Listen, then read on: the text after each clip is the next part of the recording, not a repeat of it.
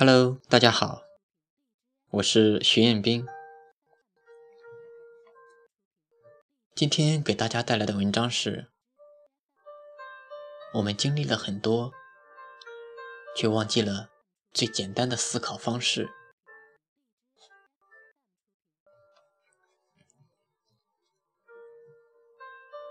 哥，在不？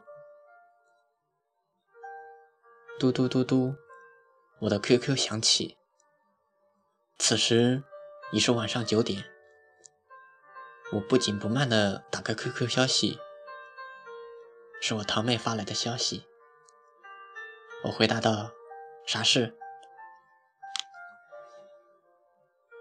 约莫三分钟吧，她又找了我，这次发来一张图片，然后问我这题咋做。想是那三分钟，他一直在想怎么做吧。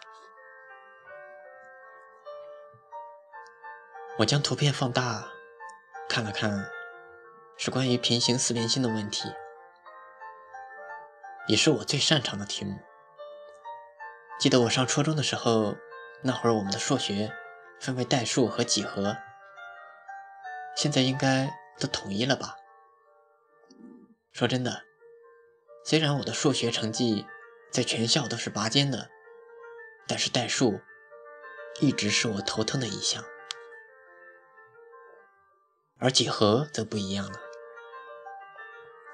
每次做到几何题目，我都会像开挂一般，畅通无阻的将所有几何题目完全是参考答案一般的做下来。可当我看到我妹妹给我发来的题目后，我愣了一会儿，因为我忘记了平行四边形的面积怎么求了，边乘边吗？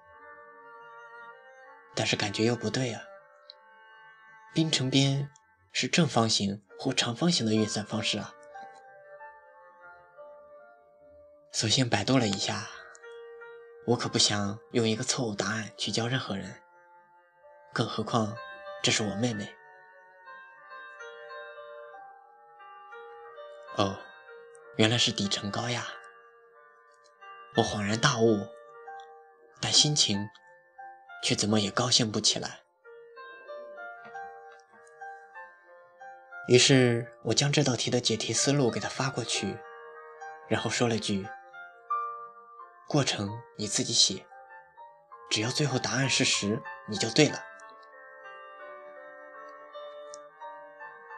我一直认为授人以鱼不如授人以渔，所以为什么我只将解题思路给他，就是为了让他记住此类型的题该如何去解。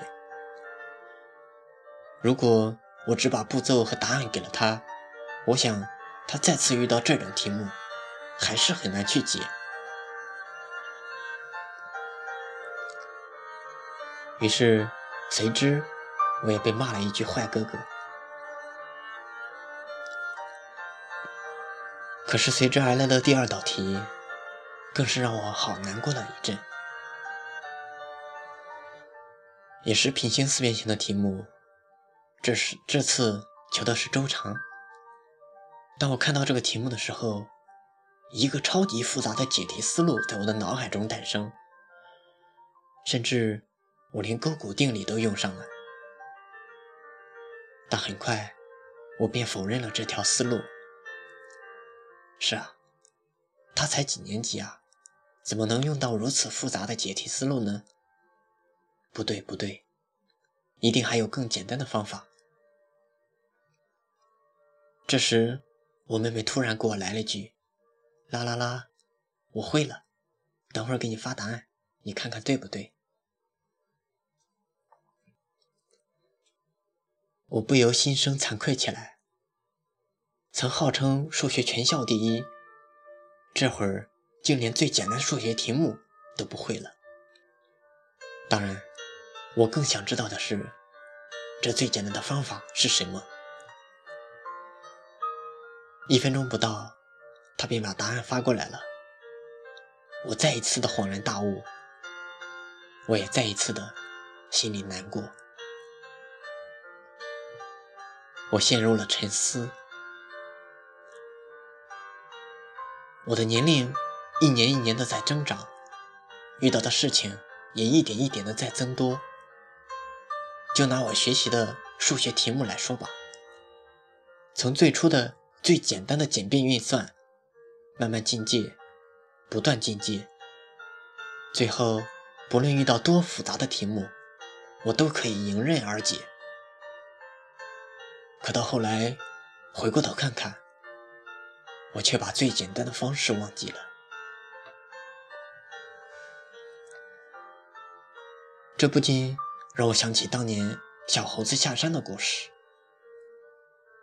有一天，一只小猴子下山来，他走到一块玉米地里，看见玉米结得又大又多，非常兴奋，就掰了一个，扛着往前走。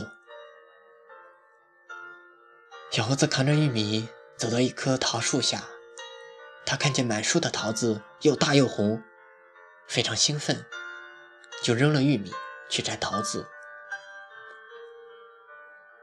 小猴子捧着桃子走到一片西瓜地里，他看见满地的西瓜又大又圆，非常兴奋，就扔了桃子去摘西瓜。小猴子。抱着一个大西瓜往回走，走着走着，看见一只小兔，蹦蹦跳跳的，真可爱。他非常兴奋，就扔了西瓜去追小兔。小兔跑进树林子，不见了。小猴子只好空着手回家去。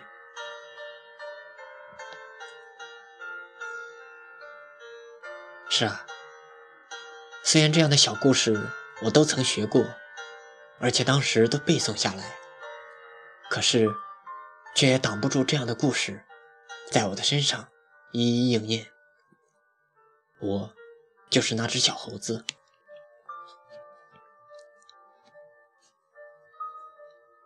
我很喜欢看柯南、《狄仁杰》一类的断案类影视，对于他们缜密的断案思路。我甚为欢喜，时而我也会模仿他们，因为我觉得那样会很酷。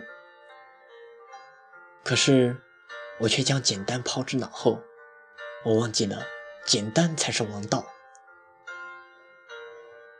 我总是明白许多道理，踏踏实实做事，简简单单做人。我在想，对于一道题目。我连最简单的方式都忘记了，那么做人呢？现在的我到底是复杂还是简单？薛之谦的一首歌，简单点，说话的方式简单点。这首歌，相信很多人都会唱的吧？但是，又有多少人记得？我们最初最简单的方式，是的，在不断的成长过程中，我们经历了很多，也懂得了很多道理，于是思考的也就多了。神探狄仁杰中，狄仁杰常说的一句话叫：“事情就是那么简单。”所以，简单复杂、游刃有余，才是真正的大学问。所以，我希望我们都不要去做那只小猴子，不要走一路扔一路，喜新厌旧，终有一天也会像那只小猴子一样，双手空空如也。更可怕的是，当我们的脑子也空了。那就什么都没了。